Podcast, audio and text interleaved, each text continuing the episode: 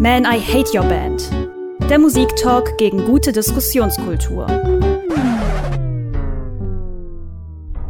Heute hat das Ganze mal wirklich auch diesen Namen wieder verdient. Äh, Man, I Hate Your Band. Wir sprechen über eine Band, die wir aus Leidenschaft ähm, nicht gut finden. Jedenfalls zwei von uns.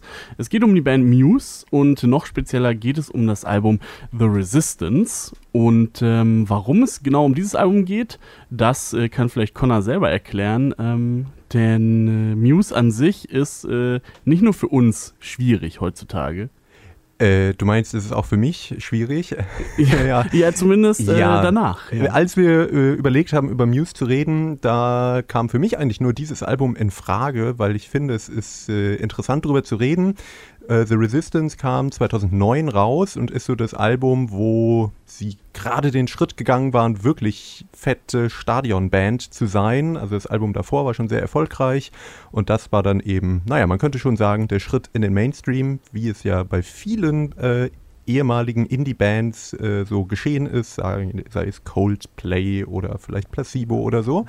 Ähm, für mich war es aber damals, äh, da war ich noch nicht so ein Musiksnob, wie ich heute bin und ich habe dieses Album relativ, äh, ohne mir Gedanken zuzumachen, äh, viel gehört ähm, und habe nostalgische Gefühle und aber jetzt so beim Wiederentdecken mir gedacht, ach, eigentlich ist es doch gar nicht so schlecht, mal nicht so viel über äh, die Musik nachzudenken und sie einfach zu hören. Und ich finde, da sind immer noch gute Sachen drauf, aber es hat natürlich auch Potenzial, es scheiße zu finden. Und damit haben wir schon mal ein Ziel für den heutigen Podcast, rausfinden, ob Connor wirklich Gefühle hat.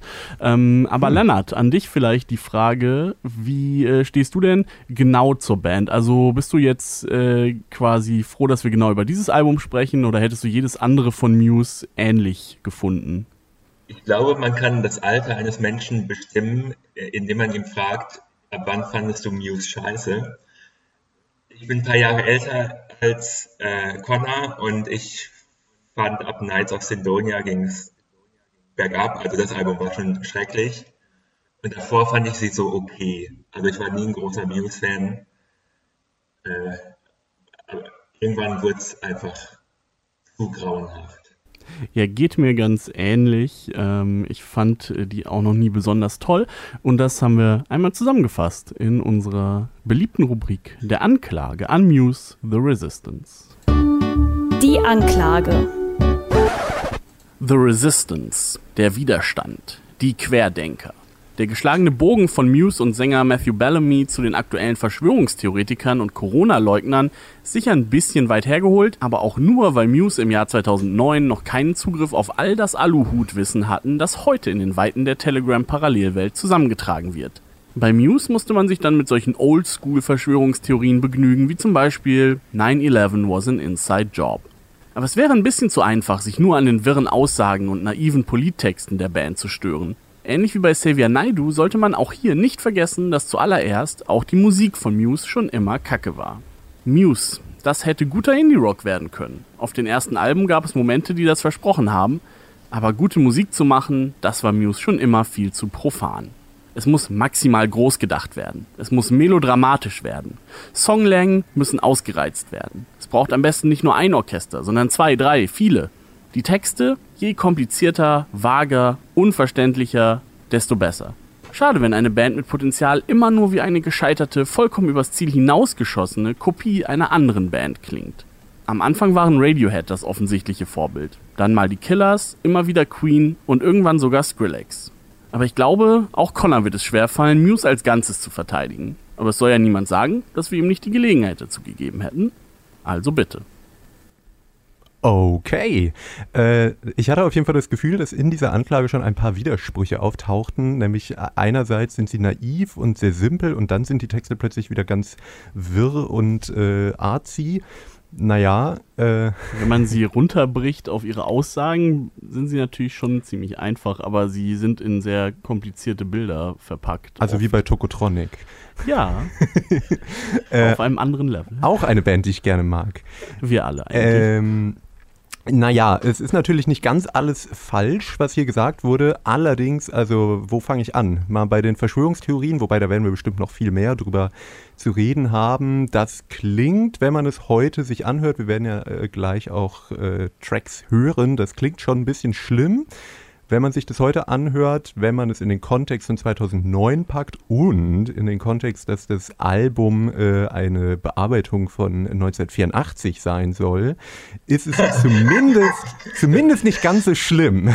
Ich möchte nicht sagen gut, aber und äh, man kann sich auch Interviews aus der Zeit angucken und auch spätere, wo äh, sie sich durchaus von rechten Verschwörungs Faschos distanziert haben und es bis heute tun. Und wenn man sich, ich habe mal in Vorbereitung mir äh, so das Instagram von Matt Bellamy oder so angeguckt, es ist jetzt nicht wie Morrissey oder so, es ist schon noch Ne, der hat schon irgendwie irgendwo ein UFO gesehen und ein paar Drogen zu viel eingeworfen oder so, aber es ist jetzt auch nicht völlig schlimm, dass ich zumindest sagen würde, oh Gott, das kann man nicht mehr hören. Das ist immer schön, wenn Connor Verschwörungstheoretiker verteidigt. Bisschen relativ. ja, da können wir ja gleich noch im Detail äh, äh, drauf eingehen. Und die Musik, dass das, äh, ja, ist, Stigi, das klang jetzt so, als ob nur äh, schöner Indie-Rock gute Musik wäre. Also ich finde es sehr gut, dass sie was anderes machen als die ganzen anderen Bands. Und also sonst wären sie ja ein bisschen langweilig.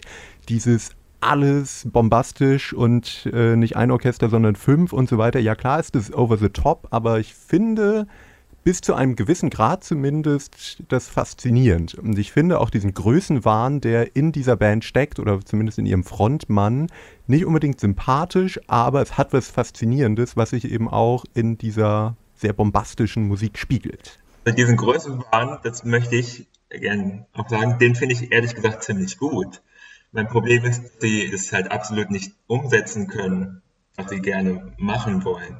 Also es, äh, Matt Bellamy will eben Orchester dabei haben und will komplett jedes, jedes Instrument äh, Musik schreiben. Er hat nur absolut keine Ahnung davon. Das klingt dann immer so ein bisschen. Das ist wieder eine sehr steile Lennart-These, aber gut. Also würde sagen, das ist eigentlich, steht da so ein normaler Brit-Rock-Typ, der äh, geil, also geil wäre gerne, aber eigentlich nur so, so, äh, ja, weiß ich nicht, Provinz-Rockband-Kenntnisse äh, von Musik hat. Also Noel Gallagher steht da und möchte jetzt aber Symphonien schreiben. Es klappt eben einfach nicht. Da, äh, ich glaube ehrlich gesagt nicht, dass Noel Gallagher es überhaupt, also auch nicht eine schlechte Symphonie äh, schreiben könnte. Ähm, aber das ist natürlich alles hier gefährliches Halbwissen. Wir hören uns einfach mal was an von der Band, ähm, was noch so am ehesten, würde ich sagen, als ein relativ konventioneller Song durchgeht äh, und zufällig nebenbei auch der größte Muse-Hit ist, den sie äh, haben in ihrem ganzen Katalog, Uprising, die äh, erste Single aus dem Album The Resistance von Muse. Man, I Hate Your Band Muse mit Uprising, ihrem mittlerweile größten Hit von 2009 vom Album The Resistance, über das wir hier sprechen wollen. Und das Connor flammend verteidigt und das Lennart ja. und ich nicht so gelungen finden. Also, Connor äh, rudert gerade schon ein bisschen zurück, äh, aber doch, eigentlich naja, ist das flammend doch, äh, verteidigt. Naja, du hast es viel gehört, hast du gesagt. Das, du hast es sehr gemocht und du Fall. magst es doch auch immer noch. Ja, das stimmt auch. Äh, und auch Uprising ist durchaus ein Song, den ich auch heute noch gerne höre, ähm, auch wenn es vielleicht... Wirklich? Ja, schon. Also vielleicht nicht jeden Tag, aber ich habe es mir gerade noch in, in der Vorbereitung, als ich hier in dieses Studio gefahren bin, äh, über Kopfhörer angehört und war jetzt nicht angewidert. äh, aber ich glaube natürlich, das ist schon Musik, wenn die heute rauskommen würde, würde ich sie wahrscheinlich nicht hören. Das äh, ist schon wahr. Aber diese Schere im Kopf ist ja vielleicht auch nicht immer gut. Äh, man ähm, Generell ist mir auf jeden Fall aufgefallen, dass in meinem Kopf Uprising gar nicht, als das rauskam, der große Hit war, sondern Undisclosed Desires. Aber tatsächlich hat es sich mit der Zeit anscheinend entwickelt, dass äh, der Song dann mehr Mitklatschpotenzial hatte. Äh, ich finde, man könnte dem Song erstmal zugutehalten, dass es auf jeden Fall der beste Song vom Album ist. Ich ähm, finde hier jetzt auch hier machen sie vielleicht das Beste aus ihrem Konzept, für meine Ohren auf jeden Fall. Ähm, man hört hier natürlich schon den Anspruch und die, die Größe, äh, die da angelegt ist. Aber trotzdem ähm, finde ich es hier eben noch ganz gut gelungen und relativ kompakt. Ist jetzt so vier Minuten lang und äh, hat immerhin eine Hook und so weiter und irgendwie funktioniert als funktioniert für mich als Song, der halt vielleicht ein bisschen konventioneller ist als das meiste andere auf dem Album, finde ich im Falle von Muse, aber meist dann auch hörbarer. Ja, das geht noch ein bisschen in, in ältere Muse-Richtungen, wenn auch gefälliger schon als äh, ganz frühe Sachen. Aber ja klar, das ist, da ist natürlich noch so ein bisschen der Indie-Rock mit drin. Ähm, und das Schöne ist eben, finde ich, der ja dann theatralische Gesang darüber, der aber nicht, wie Lennart behauptet, jetzt äh, irgendwie schief und schräg und schlecht ist. Also ich weiß nicht, ob Lennart das behaupten das würde, aber du meintest ja, er ist, er ist ein schlechter Musiker. Äh, das ja, würde ich jetzt hier sagen, nicht sagen. Er ist, er ist kein ausgebildeter Komponist oder Arrangeur für ein Orchester, aber er versucht halt trotzdem oder denkt von sich, dass er das kann. Ja, das ist doch, äh, das, war doch seiner Zeit voraus. das macht doch heute jeder. Ja, bei, bei dem Song hier ist natürlich gar kein Orchester dabei, das heißt, alles ist gut. Hier ist nur der nervige Dr. Who Synthesizer drin. Das ist ja Space Rock. Knights of, Knights of Syndonia benutzt wurde. Ja, das ist ja Geschmackssache. Ich finde das eigentlich ganz lustig. Ich mag auch billige Synthi-Effekte, muss ich ja sagen. Ich weiß nicht, ob die das als billig äh, Nein, gerne verkauft hätten, ne? Ja, aber irgendwie lustig und so spacig halt, ne? Also, ja. also, also von der Musik ist es ein netter Glamrock-Song, wobei die dafür, dass es Rockmusik ist, finde ich das immer alles sehr brav produziert. Also ist jetzt nichts in dem Song, was mal ausbricht oder so. Na gut. Äh, muss ja auch nicht. Naja gut, das kommt ja dann auf, auf, auf späteren äh, Sachen auf dem Album. Wirklich? Also so, ich, also ich finde die Produktion von dem Album einfach sehr, sehr glatt. Wobei ich das immer, das ist auch immer blöd zu sagen, ist glatt produziert. Weil sozusagen, äh, äh es geht alles, plätschert alles so voran. Oder plätschert ist vielleicht auch das falsche Wort. Es gibt auf jeden Fall keinen Moment, wo man mal aufschreckt. Also bei den, Song bei den Songs, die danach, bei den Songs, die sonst so kommen, würde ich sagen, man kann vielleicht sagen, dass die doch ein bisschen zu zuckersüß äh, sind in manchen Passagen und dass da doch ähm, das dann vielleicht auch so ein bisschen zu, ja, zu schön, zu glatt, zu, zu irgendwie ich kann es auch schlecht in Worte fassen. Naja, das ist schon poppig produziert und das ist schon, ja, wie, wie du sagst, glatt in einer gewissen Weise. Aber ich finde im Vergleich zu anderen Sachen, die damals rauskamen, ich erinnere mich an das Placebo-Album, äh, was zur gleichen Zeit rauskam, was ganz, ganz furchtbar klang, fand ich allein von der Produktion das so irgendwie sehr, also da wurde auch alles laut gemacht und es musste fett klingen, aber es passte überhaupt nicht zu dieser Band. Und es gab in der Zeit relativ häufig dieses laut und auf die Fresse und das finde ich ist hier eben nicht ganz so. Es ist natürlich, es stimmt schon, da sticht jetzt nichts wahnsinnig hervor, aber es ist eher halt eher so ein Wohlklang und nicht so ein Mackerrock. Sound oder. Soll es doch vielleicht gar nicht. Nee, soll es auch nicht sein. sein es, es soll doch ein Aufruf zur Aufruhr sein. Ja gut, dafür hast du ja nicht den Rhythmus, der dich dazu aufruft, also der dich in diese Stimmung ja, bringt. Ja, vielleicht. Connor, funktioniert ja. das für dich eigentlich, wenn du jetzt gerade mal, wenn du jetzt gerade mal an früher denkst, hattest du auch nur überhaupt irgendwie diese Verbindung zu den Texten und so weiter, dass das ein äh, ja ein Schlachtruf oder sowas äh, sein könnte? Hm. Ja, also wenn ich ehrlich bin, ja. Das macht es nur, glaube ich, nicht besser. ja, krass, weil also ich habe die damals überhaupt nicht so wahrgenommen. Ich muss sagen, ich habe damals irgendwie den ganzen inhaltlichen äh, Kontext verpasst und fand die Band einfach schon musikalisch irgendwie nicht interessant. Ähm, ja. Und habe das nie so wahrgenommen, weil Muse waren für mich von, vom ersten Moment an so ein Hochglanzprodukt irgendwie von der Musikuniversität, äh, was auch immer.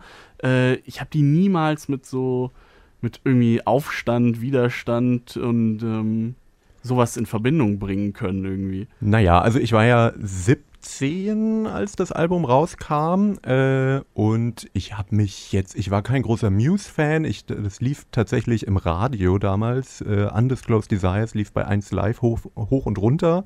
Und das fand ich irgendwie damals eine schöne Abwechslung zu dem, was da sonst so lief. Und dann habe ich mir das Album irgendwann äh, gekauft, in Anführungsstrichen. Und äh, dann irgendwie gerade bei Uprising äh, ist mir dann irgendwann der Text aufgefallen, aber natürlich habe ich mich damit nicht so kritisch auseinandergesetzt, wie ich das heute getan hätte. Und fand es einfach cool, glaube ich, dass das, das ist halt ja so so ein Anti-Establishment, Anti- äh, gesellschaftlicher Aufruhr und so weiter äh, Inhalt hatte, der natürlich. Ja, für, für, die Leute an den Geräten da draußen sollen wir vielleicht mal sagen, worum es so in dem Song geht. Na, da bin ich äh, gespannt, ob du das gut einordnest. Ich zitiere vielleicht einfach nur aus dem Refrain, ist uh, They will not force us, they will stop degrading us, they will not control us, we will be victorious.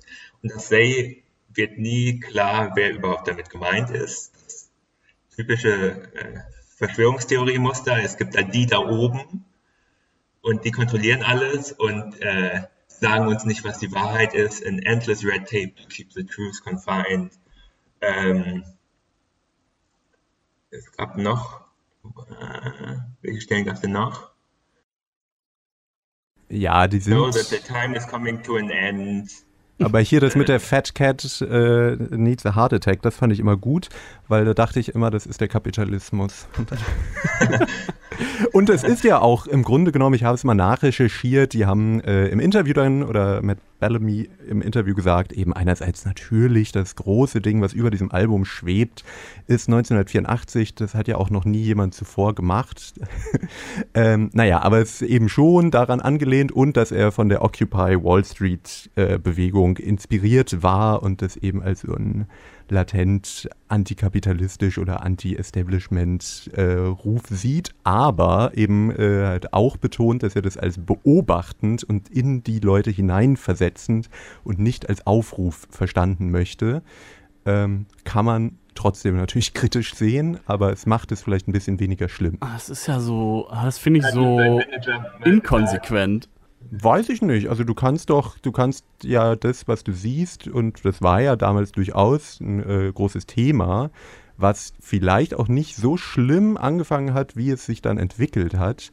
Ähm, das aufzunehmen ist, finde ich, erstmal okay. Anstatt, also ich finde es, na, ich will nicht sagen, ich finde es besser, als wenn du nur Love-Songs schreibst, aber ich finde es erstmal einen guten Ansatz, irgendwie gesellschaftliche, politische Themen auch mit reinzubringen in Musik, die vielleicht im großen Radio läuft. Ja, absolut, ne? absolut. Ich finde, also es naja, aber bei Xavier Nadu ist das jetzt nicht so geglückt. Ja, aber der hat ja nun auch wirklich nicht irgendwas beobachtet, sondern der hat ja eine ganz klare Agenda.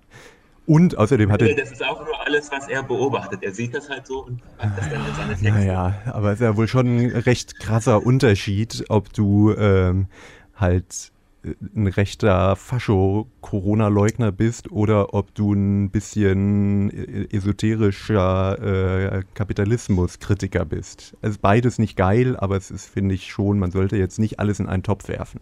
Nee, das ist schon richtig. Prinzipiell hast du ja auch recht, dass das, dass das irgendwie total okay ist, sich mit den Sachen zu beschäftigen, dass es eigentlich sogar wünschenswert ist. Ähm, aber wenn man die gleichen Maßstäbe anlegt, wie du das so oft und gerne tust an, an Bands wie Green Day, Rage Against the Machine und so weiter, dann muss man eben sagen, hm, okay, hier ist irgendwie also dann ist er auch nicht sehr konsequent in seiner, Nein, in Fall. seiner Haltung oder so. Und dann ist das auch nur so ein schön Wetter, Widerstand und ach, ich, ich sag jetzt einfach mal, ich bin dagegen, aber ich will jetzt auch nicht wirklich was tun und ich will auch nicht schuld sein, wenn jemand wirklich was tut. Ich will niemanden aufgerufen haben. Naja, aber ich finde, das, ja, das stimmt ein bisschen, aber auf der anderen Seite ähm, haben sie eben nicht wie Rage Against the Machine wirklich behauptet, sie machen jetzt was. Sie haben sich auch in keinster Weise, äh, Sticky, du hast das ja selber gesagt, du hast es überhaupt nicht wahrgenommen, dass es diese Inhalte gibt. Es ist eher so, sozusagen dass äh, die Kirsche obendrauf oder vielleicht auch nicht die gute Kirsche, aber auf jeden Fall ist das ja jetzt nicht der zentrale Punkt in der Musik von Muse oder in ihrem Auftreten und sie haben sich ja jetzt nicht als Weltrevolutionäre verkauft. Aber auf diesem Album Was natürlich ist schon der zentrale Punkt. und auch auf den danach, so, so Songs wie Drones, noch alle weiter in die Richtung und wurden Ja, also das ist sicherlich was, was den, den interessiert inhaltlich, aber das, die Inszenierung der Band ist doch eben eher so eine Glam, Science-Fiction angelehnte ja, Stadion-Rockband und nicht wie Rage Against the Machine. Wir stehen da in Camouflage und wollen jetzt wirklich die Wall Street stürmen. Aber tun es natürlich auch nicht, aber. Sie waren immerhin ziemlich nah dran. ja. immerhin die Wall Street lahmgelegt. Ja. Und und hat nicht mittlerweile Tom Morello hat er einen Doktor? die sind übrigens, Tom Morello und Matt Bellamy sind übrigens befreundet. Der, der, hat ihm gerade oh. irgendwie eine Gitarre geschenkt oder so. Ich habe auch gelesen, dass Matt Bellamy äh, großer Fan von Tom Morello war, beziehungsweise Tom Morello wohl ein großer Einfluss auf sein Gitarrenspiel gewesen sein soll, was ich nicht raushöre, aber das hat er mehrfach in Interviews behauptet. Ja, dann könnte die Band auf jeden Fall ein bisschen interessanter sein. Ja, Stiggy, Mensch. Oh. Hör dich doch mal in die Diskografie ein bisschen mehr ein. Ja, ich fand die ja am Anfang schon nicht so gut, aber wenn ich jetzt gezwungen wäre, ein Album zu hören, dann würde ich mir wahrscheinlich äh, Origin of Symmetry anhören und das ganz gut finden. Noch einigermaßen jedenfalls. Aber eigentlich war ich schon immer abgeschreckt von der, von der extremen ja, äh, weiß ich nicht, die hatten schon immer Größenwahn, finde ich. Die haben schon immer diesen Eindruck vermittelt, irgendwie ein bisschen viel Kunst machen zu wollen. Das fand ich schon von Anfang Aber sind an. Und haben trotzdem immer noch diesen äh, Schülerband-Charme dabei. Den sehe ich nicht, aber gut, das, dazu kommen wir vielleicht gleich noch. Äh, kurz noch. Äh, Hast du dir nicht mal Interviews von denen angeguckt? Ach so, ich dachte in der äh, Musik. Nein, in der Musik finde ich auch immer ein wenig also klingt halt danach, als würde eine Schülerband versuchen, Queen nachzuspielen. Also die, Inklusive einige, sehr teurer zumindest. Produktion, das muss man ihnen ja lassen. Ja, das sind hier ja die genau. abgeschmackten äh, Plattentests.de Rezensionen. Aber gut. ähm, äh, äh, achso, du meinst, die sehen aus wie eine Schülerband. Ja, das fand ich aber eigentlich immer ganz sympathisch, dass die äh, bei dem ganzen aber sie Pomp versuchen halt so krampfhaft nicht wie eine Schülerband auszusehen. Also Meinst du? Matt Bellamy in einem Radiointerview sitzt äh, mit so einer riesengroßen ro rosa Brille und versucht cool zu wirken und dann wieder mit seinen UFO-Geschichten anfängt und dann äh, sitzt der meistens der Schlagzeuger daneben und versucht dann irgendwie einzugreifen und sagen, ja, ja, nee, wir sind alles, nee, das ist doch, haha, Matt, lustig, Matt, haha, lustig, Matt. ja, das hat doch was. So Immerhin sprechen wir drüber. Ja, gleich ja noch viel mehr. Was ich wirklich sympathisch finde, ist, das ist ja wirklich eine Schülerband. Also die kennen sich irgendwie seit Schultagen und dass die immer noch was zusammen machen. Ja, auch vor allem äh, aus so einem Kaff in Cornwall. Fand ich ja auch witzig. Äh, ich wollte noch eine kurze, äh, eine gute oder auch weniger gute Sache zu Uprising sagen. Ich habe mir das äh, in Vorbereitung nochmal auf YouTube angeguckt und war nicht überrascht, aber trotzdem schockiert, was so der Kommentarbereich darunter macht. Äh, äh es ist natürlich äh, im Moment sehr angesagt bei Menschen, die von einer Corona-Verschwörung oder ähnlichem schwadronieren. Das ist, muss man der Band schon vorwerfen, dass es sie einen Song geschrieben haben, der sich dazu sehr gut eignet. Das äh, würde ich wohl auch bestätigen. Aber gleichzeitig haben sie sich immerhin davon äh, recht vehement distanziert in aktuellen Interviews und gesagt, dass sie auch recht viele Anfragen aus dem Trump-Lager und ähnlichen rechten Politikern bekommen haben für den Song und dass sie es immer schon ähm, negiert haben und es auch weiterhin tun werden und dass sie sich als äh, linksliberitär bla bla sehen würden und auf keinen Fall äh, damit in Verbindung gebracht werden wollen. Immerhin. Also vielleicht kleine... Man muss mir mal wer erklären, was libertär ist. Das hört sich immer nach großem Quatsch an. Ja, ist, ich, äh, ist es auch. Ja, es aber sind Leute in den USA, die nicht gern konservativ genannt nach werden. Nach Noam Chomsky hat Matt Bellamy gesagt. Das ist sein, sein großes... Okay, aber Noam Chomsky ist natürlich eigentlich relativ radikal. Und äh, nun gut. äh, egal. Also sowieso äh, generell vielleicht komisch, dass solche Themen wie Widerstand so komplett rechts besetzt sind in unserer heutigen Zeit. Das ja. ähm, gehört vielleicht nicht so sehr in diesen Podcast, aber macht betroffen. Ja, wir sind doch hier, um über alles zu reden. Und Stimmt. manchmal hören wir Musik dabei. Wollen wir? Na gut. Ähm, wir, ehrlich gesagt, jetzt kommt was, was ich eigentlich nicht gern höre, aber wir müssen da durch. Ähm, und zwar gibt es äh, den Tiefpunkt jetzt, äh, den wir uns ausgesucht haben. Er heißt Exogenesis und besteht eigentlich aus drei Songs. Oder ist eine kleine Symphonie, möchten wir es ja. so nennen. Ja, wenn wir es hier im Radio äh, spielen, äh, werden wir nicht alles schaffen, weil das sind ja irgendwie zwölf Minuten, aber wir äh, haben uns jetzt für Part 1 entschieden, den wir hier im Studio nochmal hören. Ihr könnt euch das aber alles auf unserer Man I Hate Your Band Spotify-Playlist, äh, Shoutout an dieses gute kapitalistische Unternehmen. Ähm, Gebt uns Geld. Genau, ähm, könnt ihr euch das nachhören. Äh, wir ja, werden hier jetzt Exo Genesis, die Sinfonie Part 1 hören und dann wird Lennart uns äh, aufklären, warum das denn musikalischer Müll ist. Der Tiefpunkt.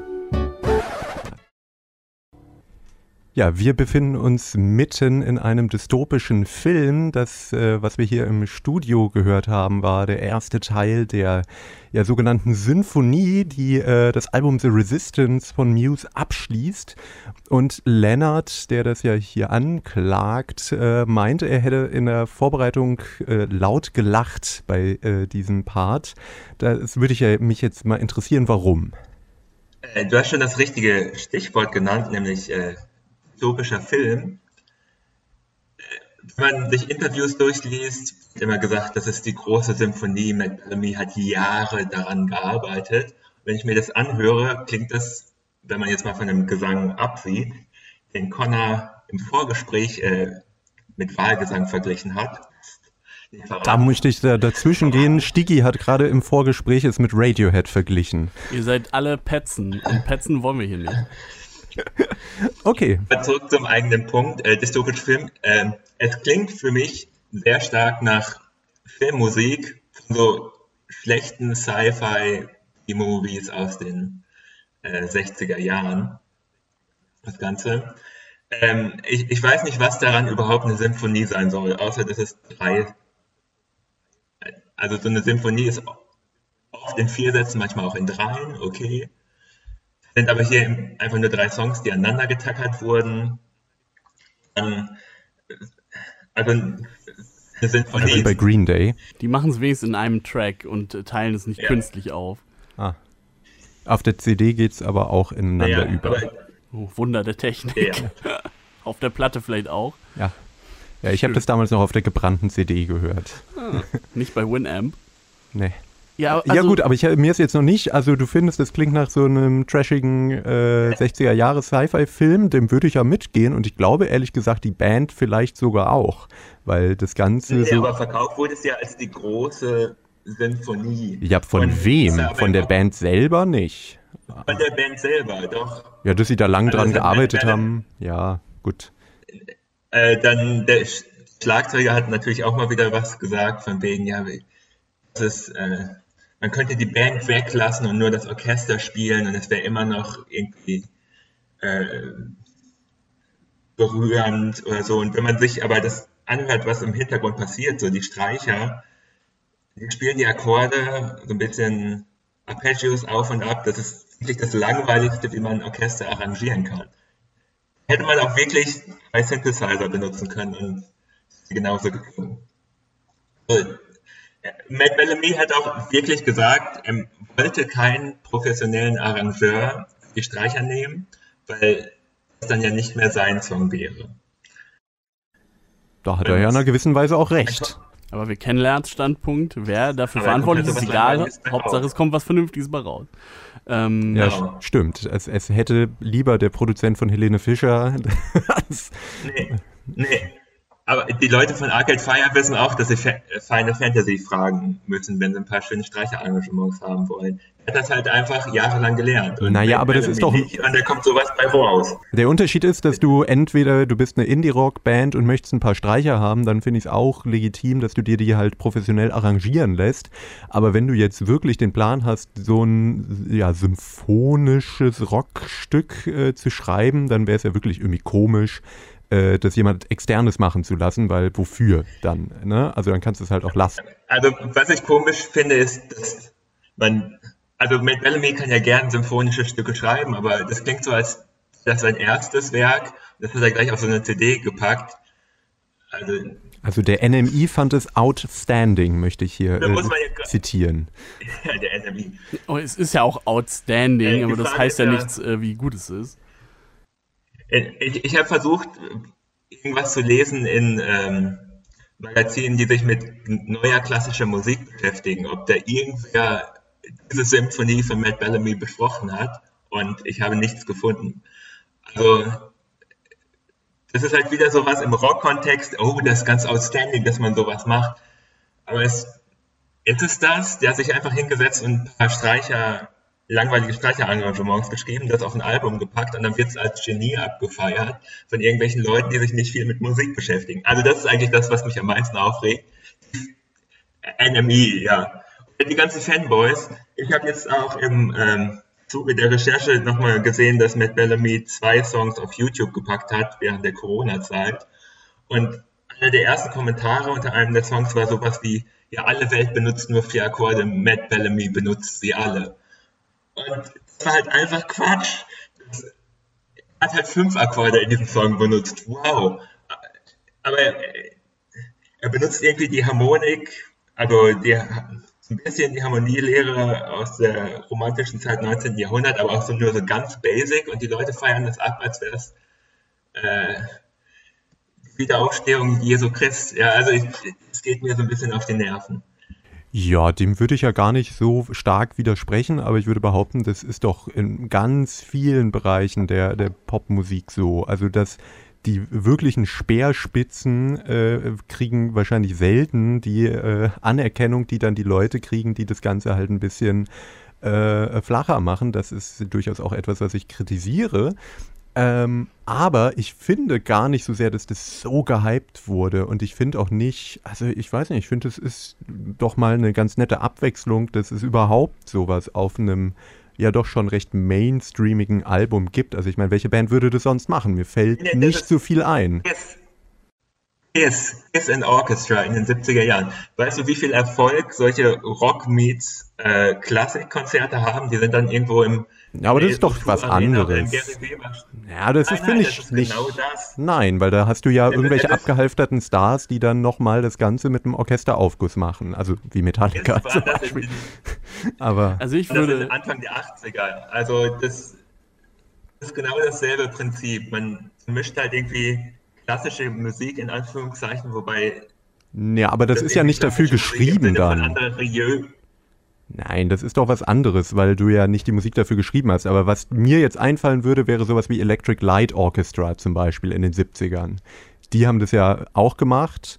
Ich weiß nicht, wie, ob du äh, dazu eine Meinung hast, aber daran fühlte ich mich am ehesten erinnert von der Art und Weise, wie generell auch Muse Musik schreiben. Also, dass sie einfach klassische Elemente mit in einen ja, Rock-Kontext packen.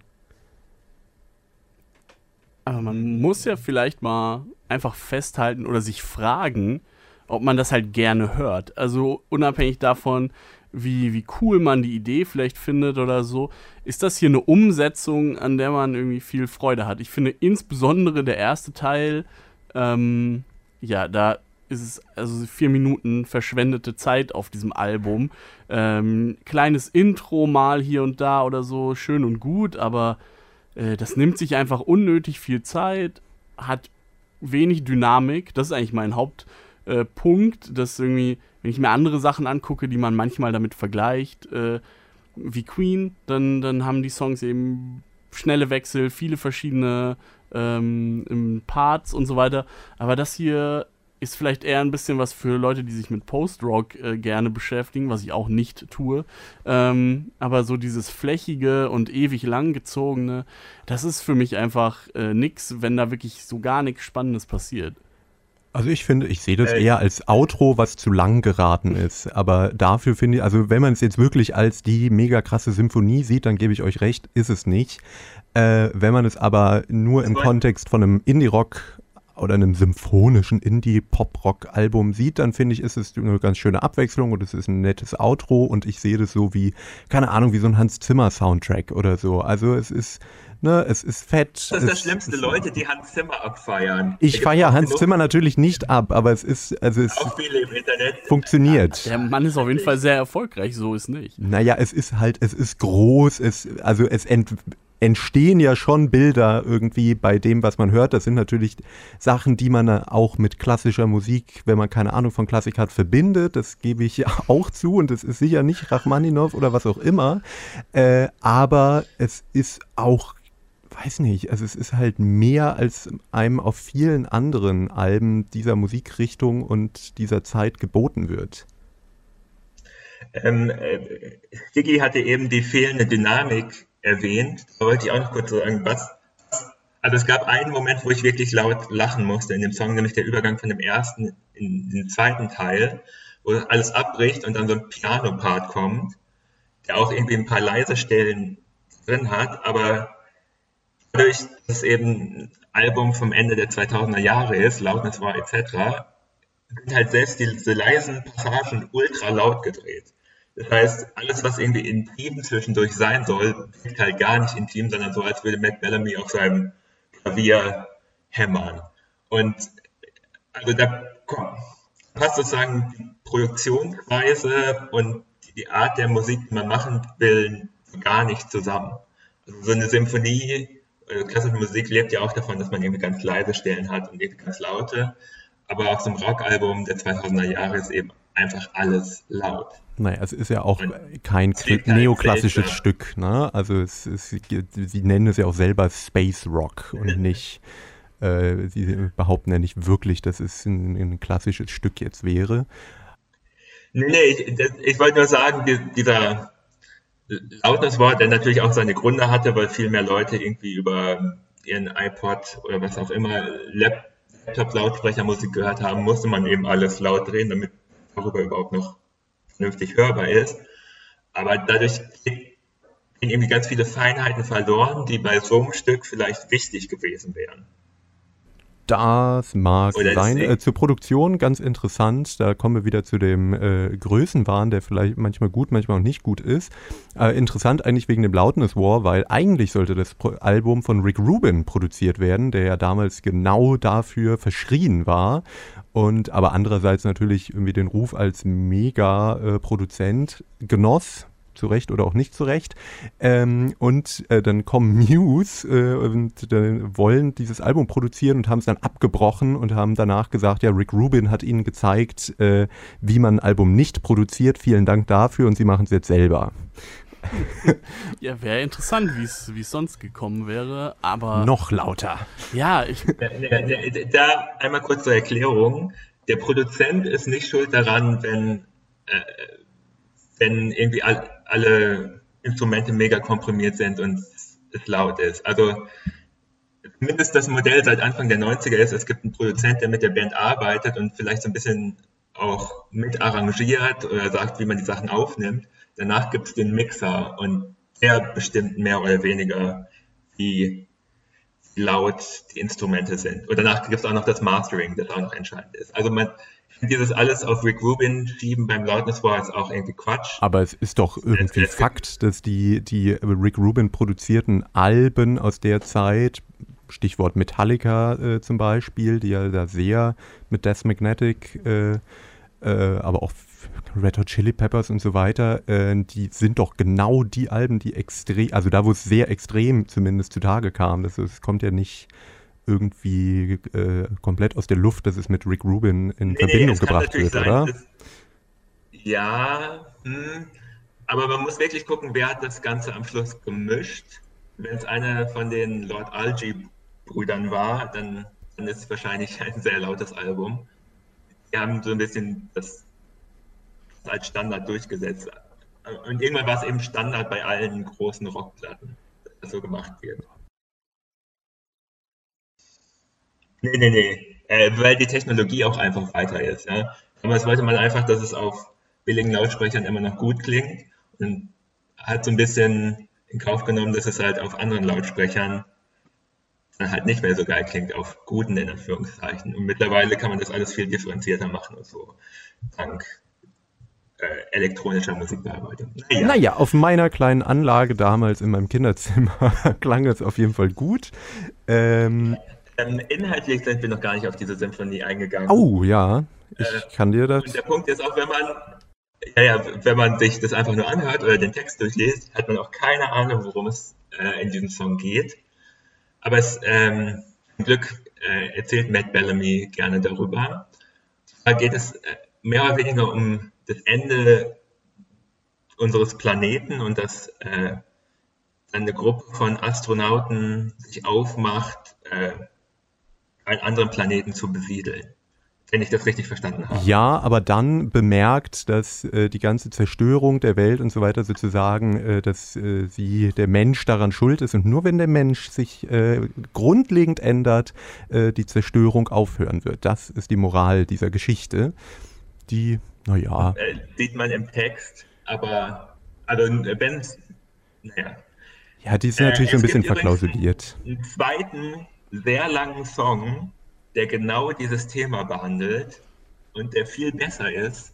Deswegen äh, hier meine Musikempfehlung. Hört euch mal äh, unter den Wolken von der Gruppe Sport an. Das Sport eine sehr unterschätzte Gruppe, die sich leider mittlerweile aufgelöst hat.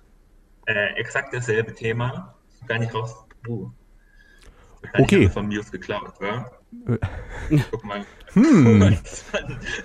wann, das rausgekommen ist. So, so äh, kompliziert ist dieses Thema ja. jetzt natürlich auch 25. nicht. 25. Juli 2008, ein Jahr vor dem Muse-Album. Also haben Muse yes. das geklaut, ja genau. Muse ja. haben von der vollkommen unbekannten Band Sport äh, So wird es geklaut. Aber wirklich ein, gewesen sein. Wirklich ein Spitz, Spitzen-Song, Spitzenalbum, hört euch alle Sport an. Ja, packen wir Übrigens in die Playlist der Gitarrist von Kante, die langsam auch mal ihr seit zehn Jahren angekündigtes neues Album veröffentlichen können. Das finde ich äh, auch ganz gut, muss ich sagen. Ähm, genau, aber jetzt sind wir mal wieder weit weg vom eigentlichen Thema. Das ist immer noch Muse äh, mit dem Album The Resistance. Ach so. Und, ähm, Leider ist es immer noch Muse mit dem Album The Resistance. Es gibt auch nicht weiter über Kante sprechen. ähm, später an anderer Stelle. Äh, es gibt einen Song, der heißt auch Resistance und äh, den hat Connor mitgebracht, ja. weil er sagt, das ist ein Highlight, das uns überzeugen wird. Ja, das äh, habe ich eigentlich schon abgeschrieben, aber ja, ich äh, sage hier. Äh, äh ich dachte die ganze Zeit, wir sprechen über Undisclosed Desire, darauf habe ich mich vorbereitet. Weil darüber spricht dann einfach so gleich. Okay, ja. nö, ja, können wir auch. Das Undisclosed Desires fand ich damals auch ziemlich gut, mittlerweile nicht mehr so. Äh, Resistance, sage ich mal, ähm, ähm, naja, Trau dich. Ein bisschen äh, Kopf aus, äh, Herz an und dann ist es schon schön oder so. Julia Engelmann gefällt das. Also, unser Highlight Resistance. Man, I hate your band. Liebe will nicht, Liebe kämpft nicht, Liebe wird nicht, Liebe ist. Ach, wie schön. Ach nee, das war Nena. Bei Muse heißt das Ganze Love is our Resistance. Und was für ein widerlicher Song.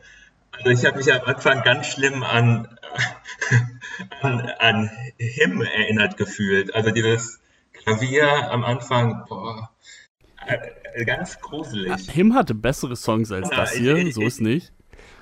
Ja, ich äh, habe das. Das sollte das Highlight sein, Connor. Ich, Was ist hier los? Ich wusste, dass diese Reaktion äh, folgen würde und wahrscheinlich, wenn der Song heute rauskäme, würde ich es vielleicht sogar ähnlich sehen.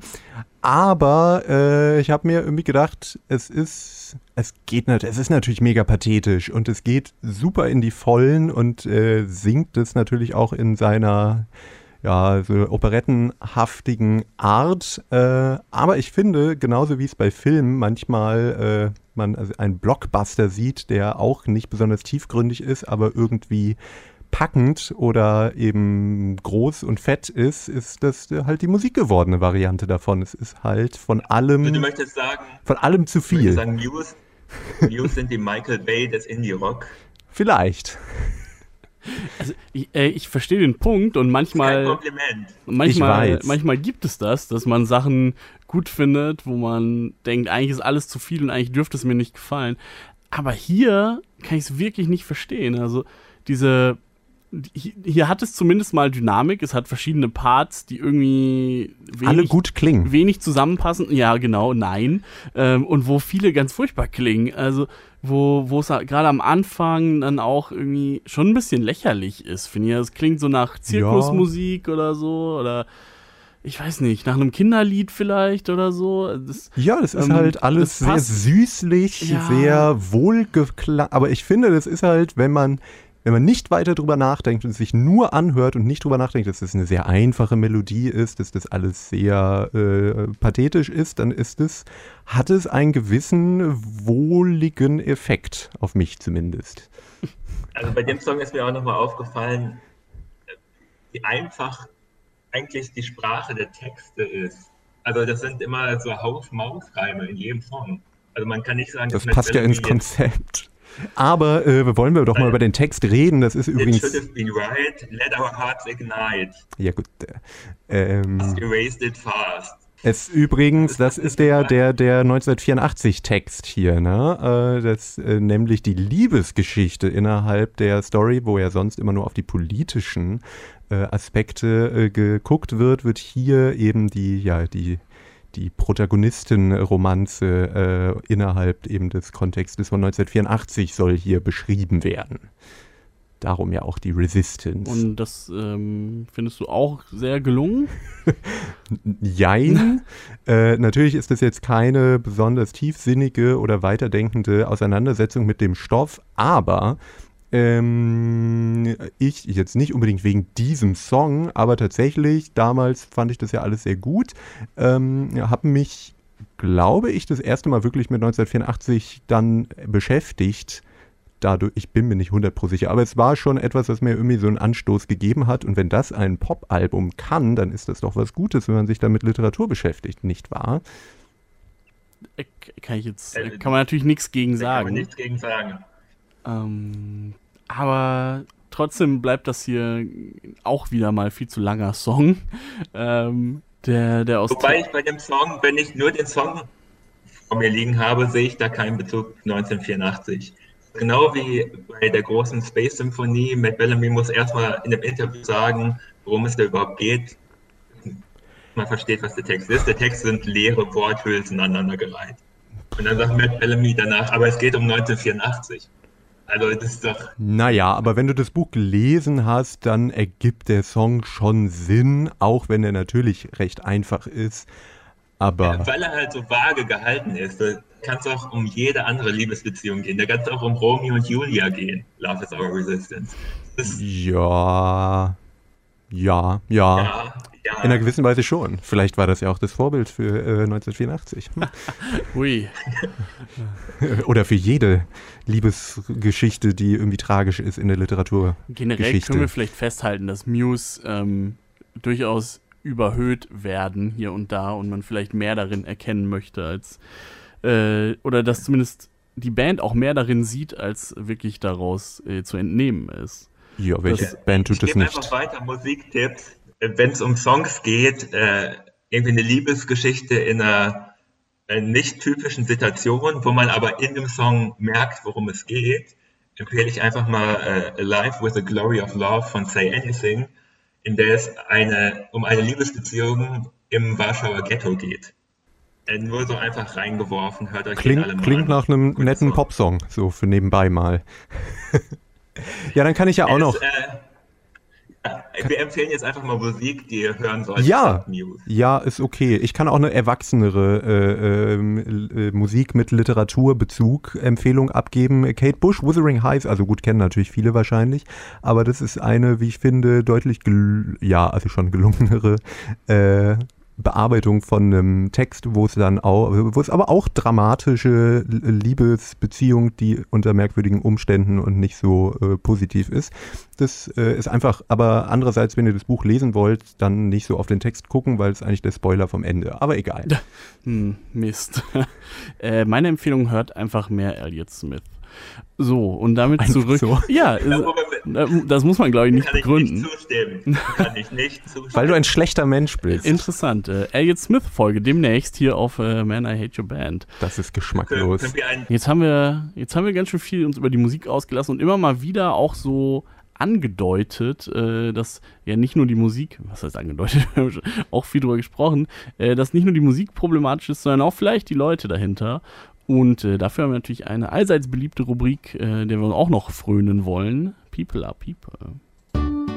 People are People. Menschliche Entgleisungen. Und Lernt ist nicht nur Musiker, Musiktheoretiker, äh, sondern er beschäftigt sich auch mit den Menschen hinter der Musik, gerne, wie in diesem Fall. Und äh, Lernt, ich übergebe dir erstmal das Wort. Äh, was möchtest du vielleicht noch loswerden, was wir jetzt noch gar nicht so richtig äh, angekratzt haben? 9-11 was ein Inside-Job. Das wollte ich wirklich mal loswerden. Leute müssen endlich aufwachen. Schlafschafe da draußen. Äh, du hattest das ja schon in der Anklage erwähnt. Äh, so Mitte der 2000er hat das Matt Bellamy gerne noch behauptet, denn aber im Zuge von Veröffentlichung von The Resistance äh, ist er zurückgerudert. Vielleicht hat ihm da irgendein PR-Mensch auch gesagt, das kommt vielleicht nicht so gut, wenn, wenn du so ein Album aufnimmst, was politisch ein bisschen aufgeladen ist und dann solche Verschwörungstheorien raushaut. Deswegen war sein Statement zu dem Ganzen 2009, ja, er glaubt nicht mehr, dass äh, 9-11 Inside-Job war, aber, und nach, also wenn man so einen Satz mit einem Aber fortsetzt, weiß man, da kommt nicht viel Gutes bei rum. Aber es gibt vieles, was man um 9-11 noch aufklären müsste. Und also ich glaube, das hat ja aber weiter, dass er äh, äh, umgestiegen ist auf seriösere journalistische Quellen. Das fand ich äh, eine bemerkenswerte Entwicklung, ja, immerhin. Ja, ja. Seriös, er liest nicht nur die Verschwörungstheorie-Zeitung. Nicht nur, war der Satz. Ja? Also, er hat jetzt nicht gesagt, das ist alles Quatsch. Wie gesagt, er beschäftigt sich auch mal mit dem Mainstream so ein bisschen. Der könnte ja auch was richtig sein. Ja, guck. Also, ja, ich finde das immer sehr faszinierend in Interviews. Also ich hatte wirklich den Eindruck, irgendwer, ein Manager oder so, hat ihm mal gesagt, du musst das ein bisschen anders verkaufen. Er wurde zum Beispiel gefragt nach Aliensichtungen. Und dann hat er erst auch gesagt, ja, also wahrscheinlich war das ein Helikopter und so ein bisschen war ich auf Marihuana und so, deswegen muss man das alles nicht so ernst nehmen, haha. Und dann kommt zehn Minuten so seriöses, aber da war ein Licht über dem Feld und ich wusste wirklich nicht, was das war und das sah auch nicht aus wie irgendwas, was ich jemals gesehen hatte. Also dann kommt wirklich so zehn Minuten so ein Rant und dann wird am Schluss wieder gesagt, ja, äh, aber vielleicht war das auch alles ganz Natürliches. Es liegt halt ex das ist alles sehr seltsam. Und dann sagt auch wieder sowas wie, ja, man reduziert mich ja immer darauf, dass ich über Reptiloiden reden möchte und das ist ja auch so ein bisschen eine Verschwörungstheorie. Aber äh, die, äh, das Königshaus von, von England betreiben ja auch irgendwie die ganze Zeit Inzest und möchten ihre Blutlinie am Leben halten. Da fragt man sich ja auch, warum? Warum mach, machen die das? Und dann guckt man sich irgendwie das Königshaus an und irgendwie Lady Di Ja, und was ist mit ihr passiert? Faktisch, faktisch ist das irgendwie Quatsch. Aber dann ist auch die Frage, was, was denkt, also über Blutlinien anfangen zu schwadronieren und so, das, da fragt man sich ja wirklich, was geht in, die, in dem vor und womit beschäftigt der sich sonst noch? Also das ist halt irgendwie ja, obskur. Ja, ja, obskur ist, trifft es, glaube ich, ganz gut, aber ich finde eben gerade dadurch, dass er immer, also ich hatte das Gefühl, was du ja auch gesagt hast, dass er in den äh, Interviews dann immer noch so gerade die Kurve kriegt. Also, dass er schon mindestens. Deswegen sitzt halt immer der Schlagzeuger dabei, der halt so ein bisschen lacht und so tut, als wäre das alles nicht ernst gemeint. So. Naja, aber er selber sagt es ja dann auch so, gerade das mit dem UFO-Ding, so, das fand ich irgendwie auch lustig, dass er aber da hatte ich auch das Gefühl, das ist vielleicht auch ein Promo-Ding, weil es kommt ja schon irgendwie, also gut, vielleicht bei uns kommt es nicht so gut an, aber es ist ja irgendwie etwas, worüber dann äh, etwaige Promi oder was auch immer Portale schreiben. Und dann sichert er sich aber dann ab und sagt, naja, vielleicht war es auch ein Helikopter, wer weiß es schon. Ähm, das ist so habe ich es ein bisschen, ist jetzt auch nicht so sympathisch. Ähm, ich glaube zumindest, dass er nicht so ein total verblendet, glühender äh, Verschwörungstyp ist, sondern eher jemand, der dafür empfänglich ist und sich damit viel beschäftigt, was auch problematisch ist. Aber halt, also es, es gibt ja immer Abstufungen und ich finde, er kriegt immer noch so gerade die Kurve, wo man denkt, hm, ist so, naja, man könnte dann irgendwie sagen, okay, Boomer oder so, aber wo man jetzt nicht komplett äh, sagen müsste, von diesem Menschen darf ich keine Musik mehr hören, denn das ist ganz gefährlich. Oder würdet ihr da sagen, ich, nein? Ich würde gerade die, gerade alles rund um UFOs und Aliens könnte ja auch irgendwie ganz witzig sein, wenn man das nicht wenn man daraus nicht zu viele Schlüsse dann von seiner Seite auszieht. Und ich würde es mir eigentlich. Wenn man nicht gerade Nina Hagen ist. Ja, ich, wieso? Also ich würde mir wünschen, dass mehr so, dass er mehr damit umgehen würde wie Nina Hagen vielleicht. Oder vielleicht auch mal irgendwie einen eher witzigen Song dazu macht, weil. Hier, die UFOs sind da von Nina Hagen. Ein äh, sehr lustiger 80er-Jahre-Song. Genau, bei, bei Muse fehlt mir so jedes Level von ähm, also Muse ist mir in dem Sinne auch einfach zu ernst dann bei solchen Geschichten, weil so, diese Dinge fließen überall ein, aber man hat nie das, also man hat immer das Gefühl, es wird als sehr wichtig und sehr äh, ernst eben auch äh, betrachtet. Und ist es denen wahrscheinlich auch und ist ja auch okay, aber ist einfach nicht so ganz dann mein Ding. Ja, äh, ich finde, es ist auch eine, eine, Frage der Zeit. Ich finde es heutzutage problematischer als vor zehn Jahren, auch wenn es da wahrscheinlich genauso problematisch war. Aber wir leben halt gerade in einer Zeit, wo unglaublich viele Leute empfänglich dafür sind und da sehr faschistoide Schlüsse draus ziehen und irgendwie äh, Medien, also seriöse Medien abcanceln und was weiß ich.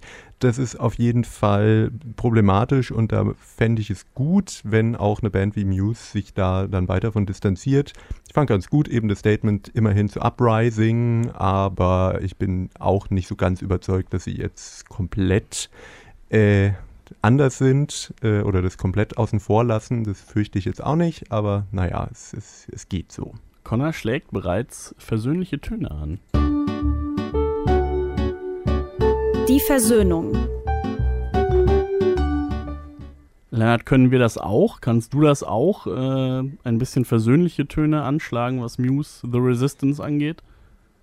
Ne, ich habe das Gefühl, wir haben uns von Anfang an schon versöhnt. So richtig ist Connor nicht mehr von dem Album überzeugt und auch nicht von der Band äh, und versucht das Ganze aus, oder aus einer nostalgischen Sicht zu verteidigen. Ich versuche äh, die nostalgische Sicht zu verteidigen, sagen wir es so. Ja, ja das ist besser. Ähm, aber eigentlich weiß er auch, dass das alles nicht so gut ist. Das ist jetzt wieder nicht so versöhnlich. Du bleibst also dabei, eigentlich ist alles nein, Mist. Nein, nein, aber ich versöhne mich mit Connor. Und, und das ist nett. Also ich bin der Meinung, dass ich wusste gar nicht, dass ihr ein Problem habt. Wir sind alle derselben Meinung, was Muse angeht. Aber Connor hat, hat eben noch persönliche Beziehungen zu diesem Album und deswegen äh, fällt es ihm schwer, zuzugeben, wie schlecht dieses Album ist. Komplett davon zu distanzieren. Also äh, so es mir, vielleicht das als Versöhnung, so geht es mir auch mit gewissen Bands oder Alben. Ja, das erste Weakest-Album ist wahrscheinlich totaler Mist. Aber also, wenn ich das höre, finde ich es einfach gut, weil ich irgendwie eine persönliche Bindung zu diesem Album habe. Vielleicht als Versöhnung, ich finde auch äh, beschissene Musik gut, nur eben nicht Muse.